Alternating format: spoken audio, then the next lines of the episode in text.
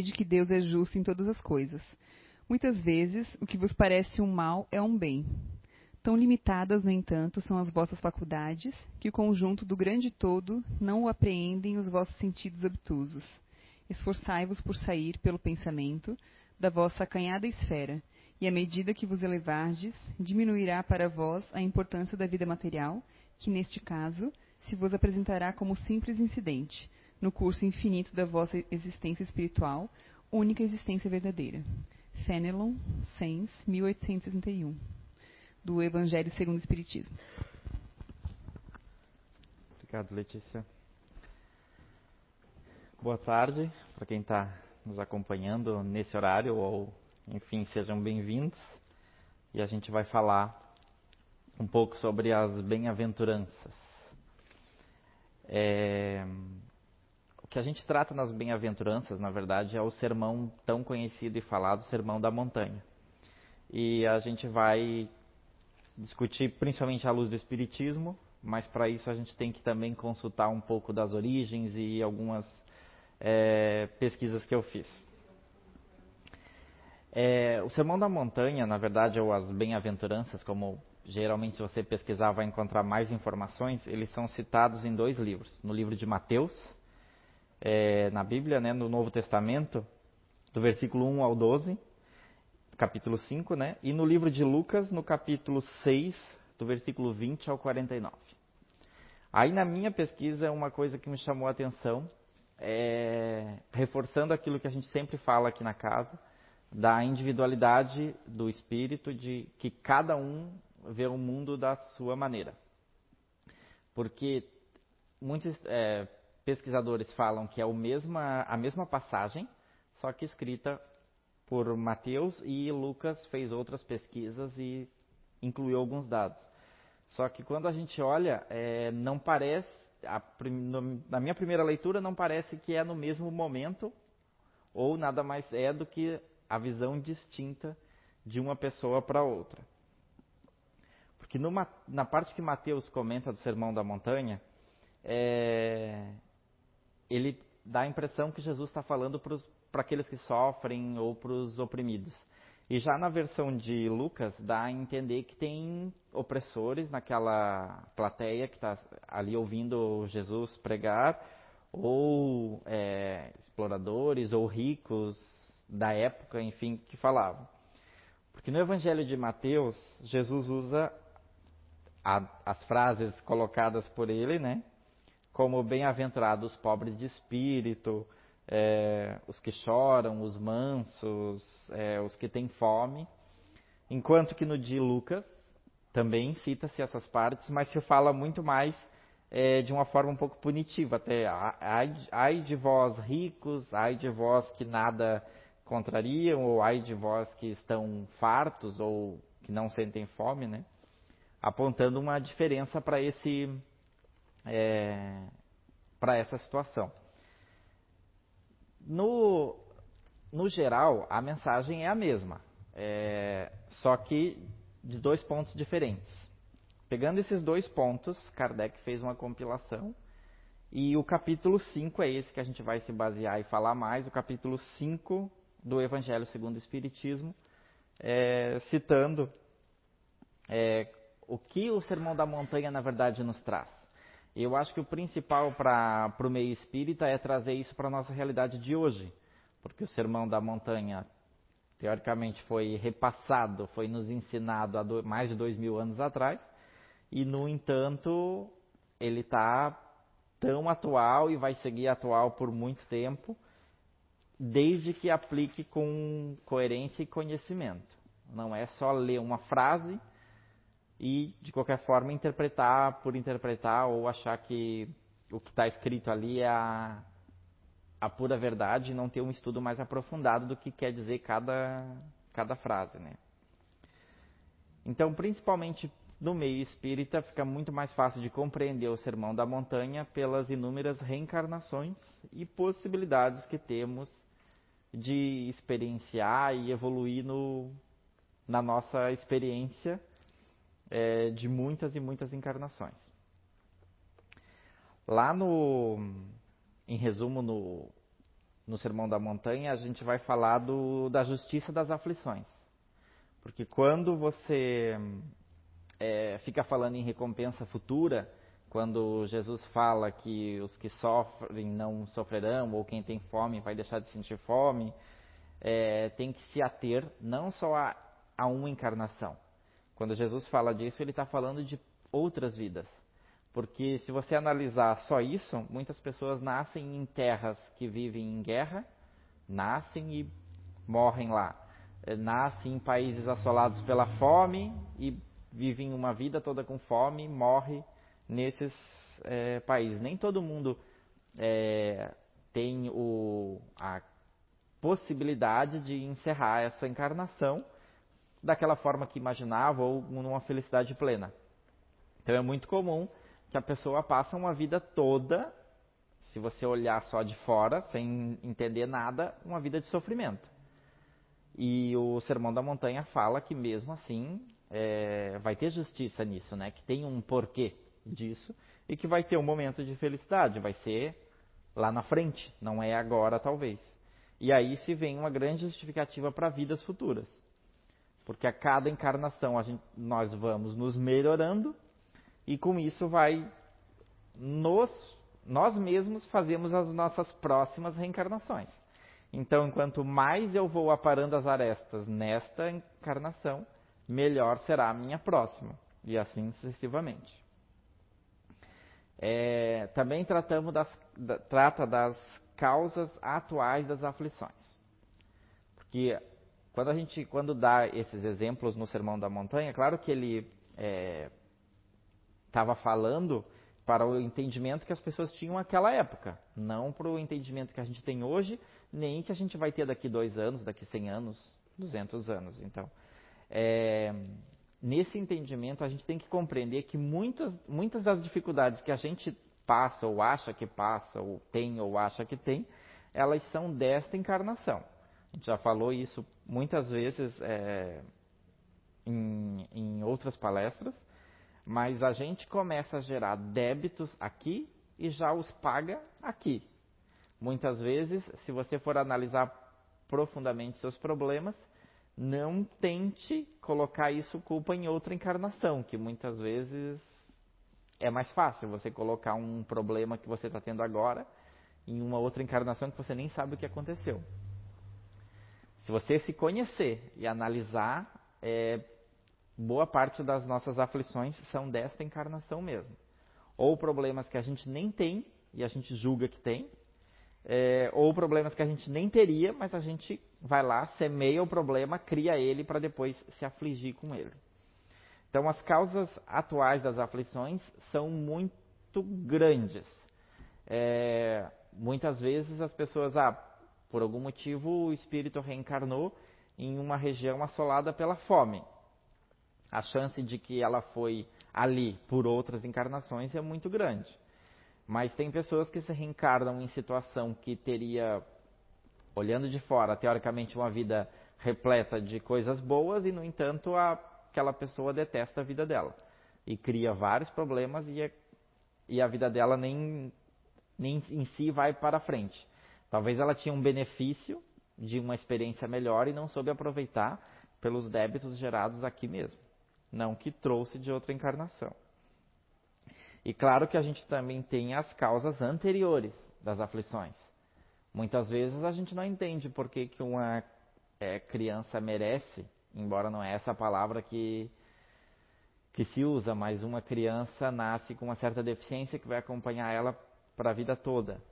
Ou acontece algum acidente, a pessoa passa a ter uma deficiência que vai acompanhar até o resto dos seus dias. É, geralmente a gente é, acaba assimilando a, a doenças ou aos maiores problemas aqueles sem solução a outras encarnações.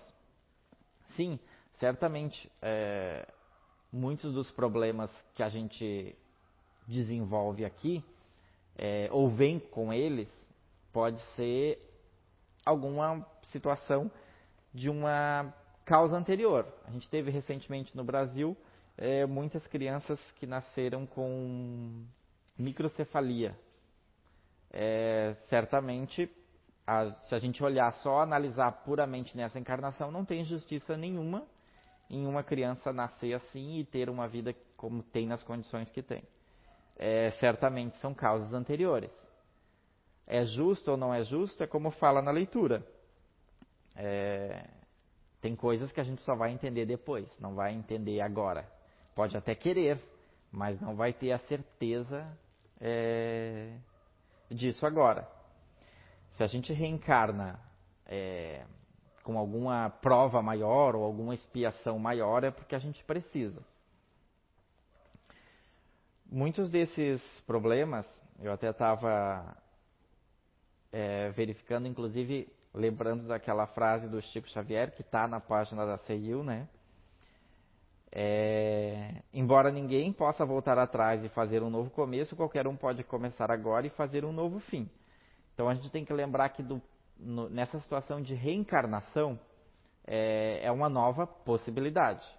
E talvez com essas é, provas um pouco mais fortes, foi o que a gente conseguiu optar lá no mundo espiritual para vir aqui e se melhorar, porque quando, enquanto a gente está no mundo espiritual, o que a gente quer é reencarnar e fazer o máximo é, de evolução possível. Quando a gente chega aqui, a realidade é outra. Mas a gente vem com esse foco e muitas vezes a gente opta por algumas provas, algumas expiações mais dolorosas aos nossos olhos aqui encarnados, mas que fazem parte, mas a gente só vai entender depois. Então é isso que o, os Espíritos nos trazem ali no, no capítulo 5, de algumas é, explicações para isso, né? Tem um tema tão batido quando a gente fala dessas. É, não é apostar as fichas numa melhora futura. Mas, na verdade, por que, que tem o esquecimento do passado? Para a gente poder evoluir mais. Porque a gente pode pensar assim: ah, mas se eu lembrasse o que eu fiz de errado, talvez eu já ia é, corrigir nesse, nesse momento, né? E na verdade, esse é um assunto muito debatido no meio espírita e até em outras religiões. Por que não lembrar? Basta a gente olhar para a nossa família. Muitas vezes a gente tem algumas dificuldades de relacionamento na família. Geralmente, ou vai ter em algum momento da sua vida. E às vezes superar essas dificuldades já não são fáceis só com a lembrança dessa encarnação. Imagina se trazer mais coisa para esse convívio junto. Trazer mais situações de intrigas ou de golpes ou de coisas de outras vidas e para resolver. Se muitas vezes a gente não consegue resolver as coisas do agora, é, é uma grande sorte não lembrar do que aconteceu no passado.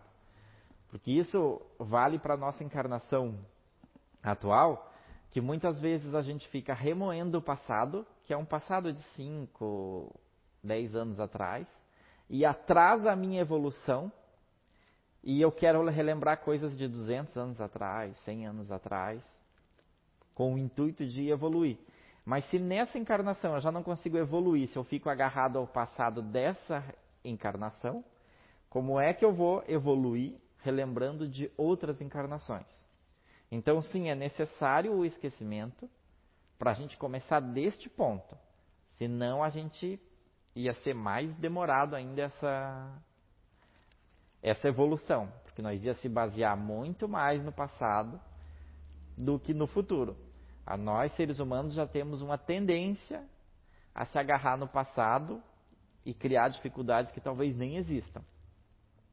Então, é, o passado é um livro que a gente já escreveu, não vai mudar, e o nosso foco é de agora para frente serve sim as lições, a gente está aprendendo a cada dia, mas não vai resolver nada de alguma amargura ou alguma coisa.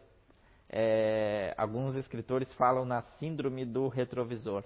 É, olhando para o passado, você vai sim ter uma experiência para novas, para novas situações.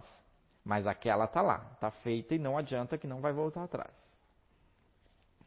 É, na verdade, em resumo, eu acho que o que é mais focado no sermão da, da montanha é a resiliência e resignação.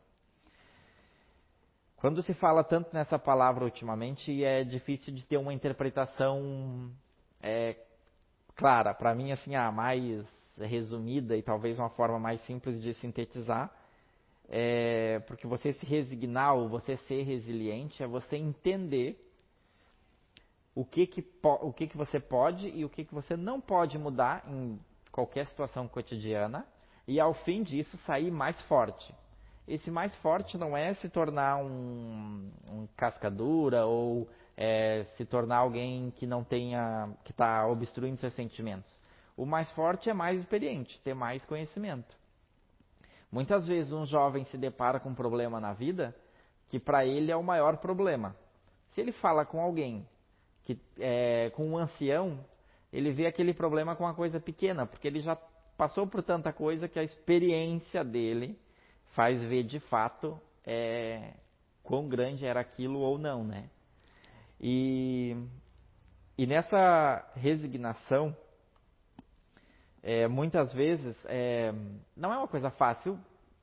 Cada um tem os seus problemas e a sua visão de mundo. Então, para algum, quando você olha para resolver o problema do outro, é muito fácil. Porque se algum amigo te procura com um problema, em menos de três minutos você já dá umas três, quatro soluções para o seu amigo. Mas lá dentro do seu amigo é ele que sabe o tamanho do problema dele, as soluções que ele vai buscar, ou enfim, cada um tem a sua atitude perante os problemas. Então, nessa, de, nessa resiliência de você entender que tem coisas que, querendo ou não, vão acontecer, que você não tem o poder sobre mudar aquilo ali, mas você tem que conviver. É, a menor, melhor forma que eu considero de exercitar resiliência ou resignação é aplicar no dia a dia nas pequenas coisas. Logo você vai estar aplicando nas grandes, nos seus grandes problemas. Porque às vezes o teu problema pequeno do dia é, é um problema cotidiano do trânsito da manhã. Então tu vai ter que entender no teu problema da manhã do trânsito o que, que você pode alterar, o que, que você não pode alterar, que não está sobre o seu campo de atuação, e ao final dessa situação o que, que você conseguiu resolver ou ser melhor. O que você pode alterar nisso, talvez é sair mais cedo, talvez é ir com mais calma. O que, que você não pode alterar? Você sabe que vai ter várias pessoas indo trabalhar, indo para a escola ao mesmo tempo e o trânsito vai existir. Não tem uma, um momento que tu, ah, porque quando eu sair de casa não vai ter trânsito. E talvez fazendo algumas mudanças na tua rotina, tu vai contornar esse trânsito, não vai ser um problema. E ao final você vai ter uma resiliência de saber que era uma coisa corriqueira. Quando você começa a usar isso em pequenas situações do dia a dia, vai ajudar nas, nas grandes coisas que acontecem nas nossas vidas. Tem problemas que são, geralmente, nós somos acarretados por doenças, ou em nós, ou em algum familiar próximo, e que muitas vezes é bem difícil de ser resiliente. Porque ah, tu vai ter que entender que tem coisas que você pode sim fazer com essa doença, tem coisas que você não pode, que vai acontecer isso e ponto final, e como que tu vai estar tá depois daquilo. Geralmente, por qualquer obstáculo que seja na vida, ao final do obstáculo você já automaticamente se tornou mais forte. Mas como que vai ser esse esse período de se tornar mais forte, que é o que você tem que acompanhar a tua evolução. Não não tem como resolver um problema hoje e achar que tudo acabou. Na verdade, se resolve um hoje, amanhã vai ter outros e depois outros. E, e nesse é, é essa viagem que vai nos ensinando ser, sermos mais resilientes. E uma questão que muitas vezes é difícil de superar a resignação que tantos acabam optando pelo caminho do suicídio quando se vê em alguns problemas. Então, no, no Sermão da Montanha, quando se tem uma esperança de um momento melhor ou de uma situação melhor, talvez isso, mesmo na interpretação atual, talvez tenha, seja a próxima vida. E muitos se perdem nesse caminho e acham que antecipando o fim desta, vai antecipar o começo da próxima. Então, é, o suicídio é um problema pouco, ultimamente mais debatido e cada vez é, a gente caminha para uma luz de ter mais conhecimento sobre isso, mas ainda é, é, é um tabu e ainda muitas pessoas sucumbirão nesse, nesse erro, mas cabe a nós o conhecimento. O problema existe. Então tem coisas no suicídio no mundo que nós não vamos mudar. Mas tem coisas que eu posso mudar. E depois disso, o que, que eu ganho com isso? Como que eu vou estar no final desse, desse período, né? É, eu acho que o problema principal do, do suicídio é as pessoas acham que interrompendo, ela não tem consciência que ela está só aumentando o débito, porque além de todos os problemas que tinha agora, ela incluiu mais um suicídio. Isso vai gerar um problema grande com a chegada ou a não chegada lá do outro lado, né? Como que é essa situação. É, e tem é, o, o esquecimento, ou enfim, das pessoas à sua volta. Porque para quem pensa no suicídio, é, essa pessoa tem alguém, ela pode achar que não, mas tem alguém que ama ela. E que vai sofrer com a partida dessa pessoa antecipadamente. Então, até quando eu estava estudando aqui, me ocorreu uma situação, não sei se alguém já citou esse exemplo, mas eu acho que todo mundo que já teve pensamentos suicidas, por menor que tenha sido, eu sugiro que tenha uma impressão, ou hoje em dia o celular dá para ter tudo, né? No celular, ou até mesmo uma impressão no carro, é, numa gaveta do trabalho, ou no, na bolsa do Sermão da Montanha, grampeado com alguma foto da família ou de pessoas que você acha muito importante na sua vida. Cada vez que você pensar no suicídio, se você ler o Sermão da Montanha e olhar essas pessoas, talvez você vai refletir sobre fazer ou não fazer. Optando por não fazer, e é uma luta que talvez vai levar anos você se desviar de um suicídio, é, você está se tornando cada vez que você supera muito mais forte do que da primeira. Logo vai tem uma chance bem maior de sobrepor essa fase da vida que por N situações. E no suicídio também, eu acabei pulando que eu queria comentar, é que ele não resolve o problema. Então, não é o desencarne que vai resolver o problema, ele vai seguir contigo. Então, não, não é um caminho a ser seguido e a busca alternativas para sair desse caminho. É, das instruções dos espíritos, muita coisa é, se tira porque espíritos evoluídos, como muitos, é, nos ajudam porque tem o conhecimento do antes, a experiência, aquilo que a gente falou do ancião. Então, um espírito que já vivenciou muitas coisas, ele vai ter a qualidade de trazer ensinamentos. Então, muitas vezes a gente não precisa aprender só com o erro. A gente aprende também com o acerto dos outros ou com as orientações. É, como a gente está num planeta de provas e expiações, a gente já encarna, a gente já vem para cá sabendo que vai passar por problemas, por perrengues os mais variados possíveis. Seja financeiro, seja doença, seja de relacionamento, seja os três, seja os três junto, ou seja nenhum. Às vezes vai ter uma, uma vida um pouco mais, mais plena. Mas isso está relacionado a, a merecimento e a querer evoluir.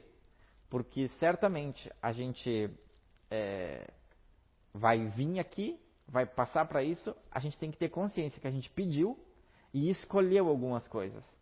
Então, às vezes, quando vem o problema, a gente quer fugir. Mas parte da resignação é saber que a gente precisa passar por esse problema. É, Falando da justiça é, divina, vamos pegar um exemplo de um pai que tem que pôr o filho de castigo para ensinar alguma situação que para ele não está de agrado. Certamente o pai vai e conversa com o filho. Quando eu falo pai, eu estou falando pai, mãe, enfim, alguém que é tutor ali de uma criança que está aprendendo as coisas da vida.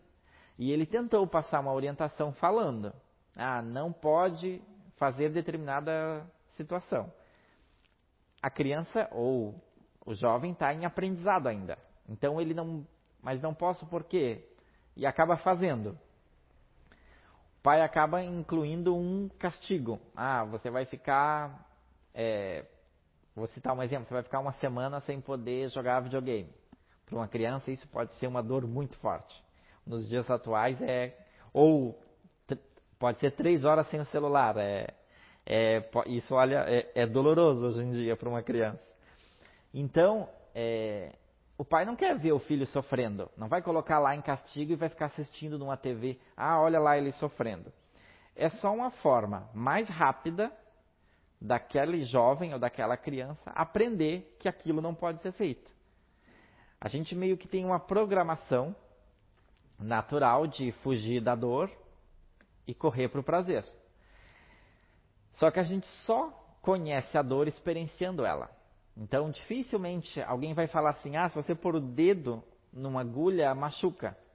A gente vai ter uma noção que machuca, mas a gente não tem noção da dor que é pôr o dedo na agulha. Aí, quando a gente vai lá e coloca, agora o nosso cérebro assimila a dor da agulha ao que eu estou passando. E aí, o que, que eu não vou querer mais? Colocar o dedo na agulha. Aí eu vou aprender na dor e vou fugir dela. Muitas vezes, nas nossas inúmeras reencarnações, a gente vem porque eu quero experimentar tal dor. Aqui eu vou fazer uma comparação absurda, mas às vezes, como espírito, a gente precisa saber a dor de um câncer. Porque a gente não sabe. Eu não passei por isso, mas será que eu não preciso passar ainda nessa encarnação por isso? Para eu aprender, assim como a dor da agulha, do que eu só falar? Então a gente tem que ter consciência que a gente precisa, a gente foge da dor, mas a gente só vai conhecê-la passando por ela. E muitas vezes no nosso plano reencarnatório a gente está pedindo por isso, ou está querendo experimentar isso para aprender, para se tornar melhor. É, a gente sabe que existem mundos melhores. Jesus falava é, no sermão de, de ter uma vida melhor. Talvez a pessoa lá, há quase dois mil anos, interpretou: ah, eu tenho que ter paciência porque daqui a alguns anos eu vou ter uma vida melhor no meio espírita, às vezes a gente tem que entender que a, a vida melhor não vai ser nessa encarnação. Talvez vai ser na próxima. Mas o que será que eu estou fazendo para eu estar nesse mundo melhor depois? Será que eu estou mudando? Será que eu tô, estou sendo mais resiliente? E uma reflexão que eu fiz também é: ah, eu quero ir para um mundo melhor, eu quero ir para um mundo melhor, mas eu quero que toda a minha família vá comigo. E eu estou fazendo alguma coisa para a minha família evoluir comigo? Porque às vezes eu estou indo sozinho e só desejando que a família vá comigo, mas eu não estou contribuindo em nada que a minha família é, ou as pessoas que eu conheço vão comigo. Então, quando a gente sabe que a gente influencia a vida das outras pessoas, a gente tem que ter uma consciência que do conjunto, do todo. Então, se eu estou trabalhando a minha evolução, eu não tenho que trabalhar só a minha evolução. De alguma forma, eu tenho que encontrar com que todos à minha volta estejam evoluídos. Seja com exemplo, seja com situações, eu ainda acho que é natural essa evolução, tanto que estamos todos encarnados em um, um planeta porque a gente é um rádio, a gente sintoniza. Então a gente sintoniza com a nossa família, a gente sintoniza com as pessoas problemáticas porque a gente é problemático, a gente sintoniza com as pessoas alegres porque a gente é alegre. Então é uma questão de sintonia. É assim o plano reencarnatório. Se você tiver sintonizado numa evolução, quem tiver sintonizado nessa evolução vai vai automaticamente evoluir. Mas tem que ter conhecimento que talvez não é que você vai desencarnar, vai virar um anjinho e já vai reencarnar num, num planeta melhorado. Isso é. A gente está aqui há. Não tem como uma. Não existe nenhuma conta, mas a gente sabe que não está aqui há pouco tempo e que a gente não vai sair tão rápido assim também. É, é só a gente olhar a volta e ver quanta disparidade tem no planeta Terra.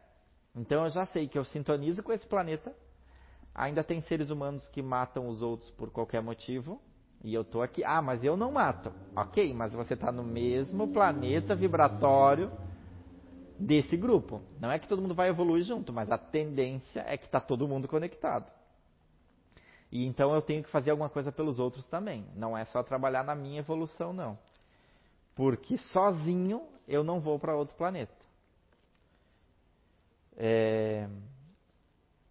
Nessa situação de resignação, veio muito, essa semana principalmente, teve um caso de repercussão nacional de uma criança que acabou falecendo caindo em um prédio. É... Quando olha para uma situação, por um problema que uma mãe está passando, ou enfim, pelos envolvidos que estão passando, a morte prematura pode parecer um grande castigo ou um grande problema, ou só quem está vivenciando vai saber a dor dessa experiência. Mas os Espíritos nos dizem no capítulo 5 que a morte prematura pode ser um benefício para aquele espírito. Como espírito, nós temos que entender que talvez ele não precisa passar pelas provas e expiações que tem no planeta. Talvez ele não precisa passar por algumas dificuldades que, que nós passamos e já pôde voltar para a parte espiritual. Talvez foi um benefício. Para quem ficou, é muito doloroso. Para quem foi também, talvez.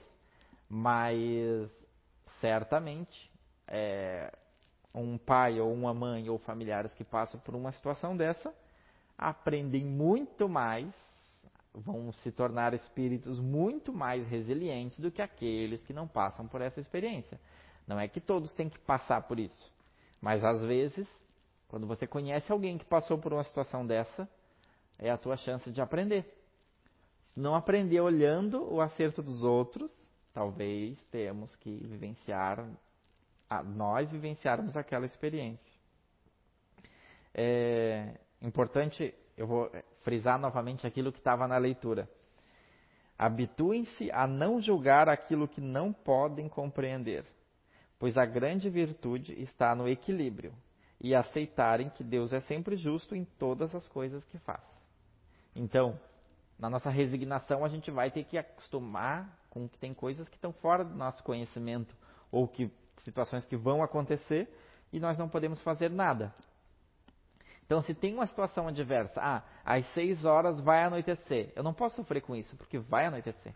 Eu tenho que entender que isso, eu tenho que trabalhar e compreender isso porque tem situações na nossa vida que basta vivenciá-las. Não remar contra ou isso só vai agravar o problema ou vai fazer você sofrer é, muito, né? E quando a gente fala em evolução nesse, nesse momento, que é falando em um, um mundo melhor, é, a gente sabe que muito gente, nos melhoramos ajudando aos outros. Como será que eu estou evoluindo ajudando quem pode. Ah, eu não tenho condições de ajudar. Você está orando? Pode, se você não tem nada para fazer, nada para fazer, se você orar pelos outros já é muita coisa.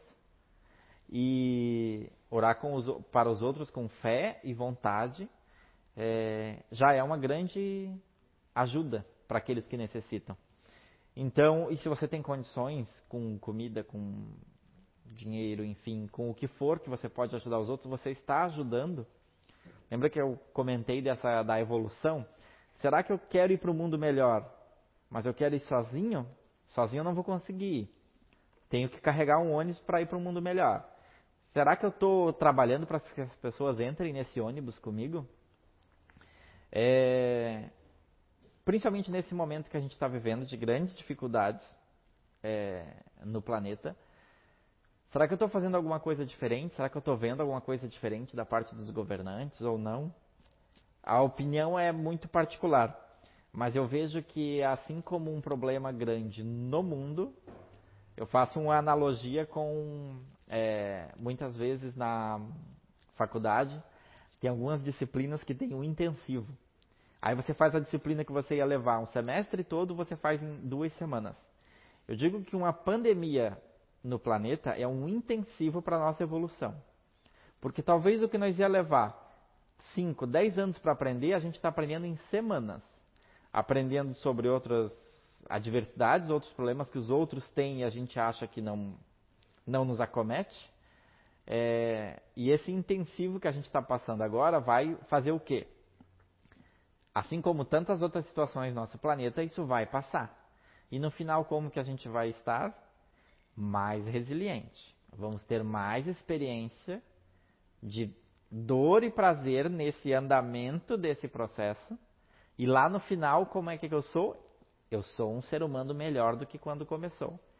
E se eu fazer uma avaliação que eu chegou ao final disso e eu acho que eu me tornei um ser humano pior, deixe isso no livro do passado e comece a mudar a partir daquele momento. Então a reflexão é uma necessidade diária de fazermos. A gente vai mudar no dia a dia. É, principalmente conhecendo um pouco do espiritismo, a gente sabe, independente do meio espírita ou de tantos outros, é, principalmente do meio científico, que cada vez mais a Terra será assolada por situações das mais adversas, seja uma pandemia ou seja catástrofes naturais. Isso é não é nenhuma coisa absurda, é uma coisa natural. O, o planeta, tantas mudanças já aconteceram, tantas mudanças acontecerão, né? Então a gente tem que entender que esses momentos são um intensivo, porque em pouco tempo a gente é obrigado, a, na força, a evoluir. A gente tem que compreender que tem coisas que a gente não pode mudar, a gente tem que atuar no que pode mudar, e ao final de cada processo, de cada dia, de cada semana, a gente tem que nos tornarmos melhores. Esse é o objetivo, né? É... O Gandhi fala do Sermão da Montanha o seguinte: se toda a literatura espiritual da humanidade perecesse e só se salvasse o Sermão da Montanha, nada estaria perdido. Eu acho que principalmente pelo que pela mensagem, não pelas frases que tem no Evangelho, tanto de Mateus como de Lucas, mas pela possibilidade de que poucas frases pode fazer tanto a, evolu a evolução das pessoas a estudarem, compreenderem e ver várias interpretações disso e com isso trabalhar a sua melhoria. É, na, parte, na parte de finalização, é, eu acabo atribuindo é, um compromisso, ou uma tarefa, ou um, pode interpretar isso, um tema ou algo que queira, mas eu acho que todo mundo precisa complementar isso é, lendo o capítulo 5 do Evangelho de Mateus, do versículo 1 ao 12, lendo o Evangelho de Lucas, o capítulo 6, do versículo 20 ao 49. São bem pequenos, então não tem desculpa que não tem tempo e ler o capítulo 5 completo. Não precisa ler tudo de uma vez só, mas leia o capítulo 5 completo do Evangelho segundo o Espiritismo que trata desse assunto. Tem muito mais informação do que eu citei aqui algumas coisas, mas que faz a gente ter uma consciência para onde a gente está indo. Principalmente isso. A gente tem que termos a experiência passada, porque com isso a gente aprendeu. E a gente tem que fazer alguma coisa diferente com as experiências que nós ainda vamos ter, para nos tornarmos mais resilientes, espíritos evoluídos e precisamos evoluir em conjunto. Sozinho nós não vamos para um planeta povoar um planeta com uma pessoa só. A gente vai evoluir é, em conjunto.